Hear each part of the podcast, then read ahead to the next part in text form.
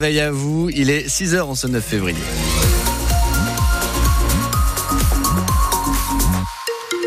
Météo une nouvelle fois bien chargée, bien couverte, un peu capricieuse diront certains. Déjà quelques gouttes de pluie, peut-être euh, à nouveau cet après-midi. Douceur en revanche. Hein. Partout en Alsace, les températures ce matin, elles sont entre 9 et 11 degrés. Vous aurez jusqu'à 12, 13 au meilleur de la journée. Météo après le journal, qui vous est donc présenté par Louise Buyens.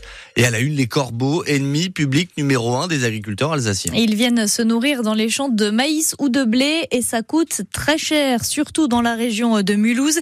Hier après-midi, une cinquantaine d'agriculteurs sont venus avec leurs tracteurs devant le parc expo de Mulhouse pour dire leur colère et réclamer des mesures, Guillaume Chaume.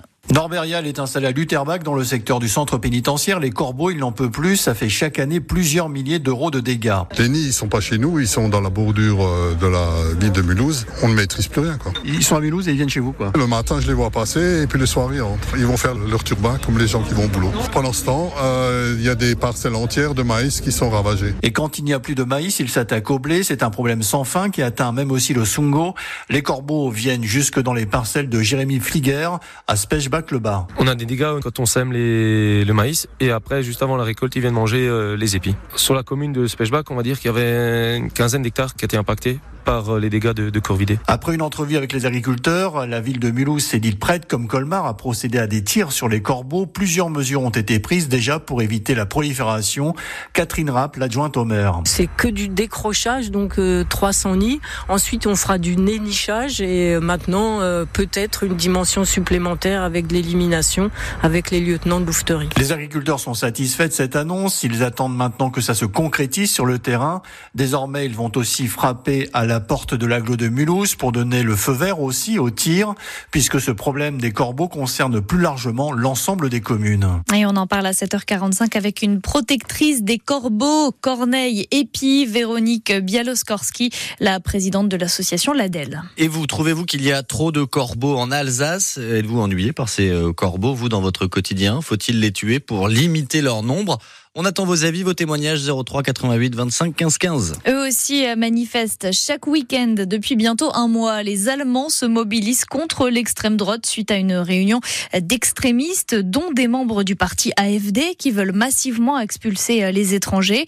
À Fribourg, près de l'Alsace, l'entraîneur du club de foot, le SC Freiburg, euh, Christian Streich, a pris position sur le sujet. Fußballfans sind Bürger. Les supporters sont des citoyens. Les coachs sont aussi des citoyens. Les chefs d'entreprise sont aussi des citoyens. Ceux qui ne se lèvent pas maintenant n'ont rien compris.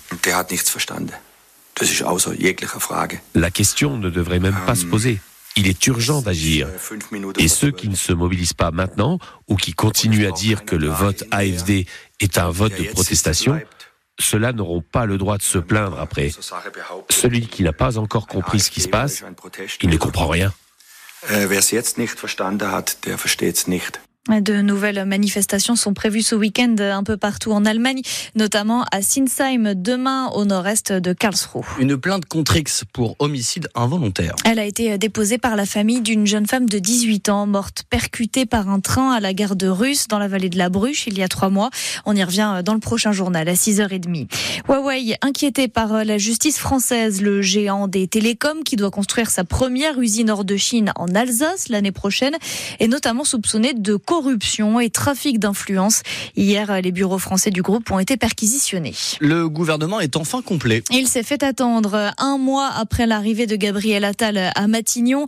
Parmi les gros changements, Nicole Belloubet devient ministre de l'Éducation nationale à la place d'Amélie Oudéa-Castera, qui reste, elle, en charge des sports. Décision que Gabriel Attal est venu défendre sur le plateau de France 2 hier soir, Maxence Lambrec. En privé, Gabriel Attal n'a presque jamais défendu Amélie Oudéa Castera. Il n'en voulait plus à l'éducation. L'Élysée a fini par le suivre. On a vu qu'il y a eu un trouble, un malaise. Elle s'en est d'ailleurs expliquée. Euh, elle s'est excusée. Euh, elle l'a dit. Et donc, euh, les conditions pour pouvoir avancer pour l'école n'étaient plus réunies dans l'immédiat. Pour lui succéder, Nicole Belloubet, issue de la gauche, qui dénonçait en 2016 les fariboles sur le port de la blouse ou la restauration de l'autorité. On peut avoir pris des positions par le passé et avoir évolué. Enfin, j'ai envie de dire encore heureux quand même qu'on se forge une opinion qui est différente. Pourquoi pas François Bayrou? Ça n'était pas forcément la meilleure solution. Gabriel Attal manie aussi bien la litote que l'emphase. C'est un pilier de la vie politique française.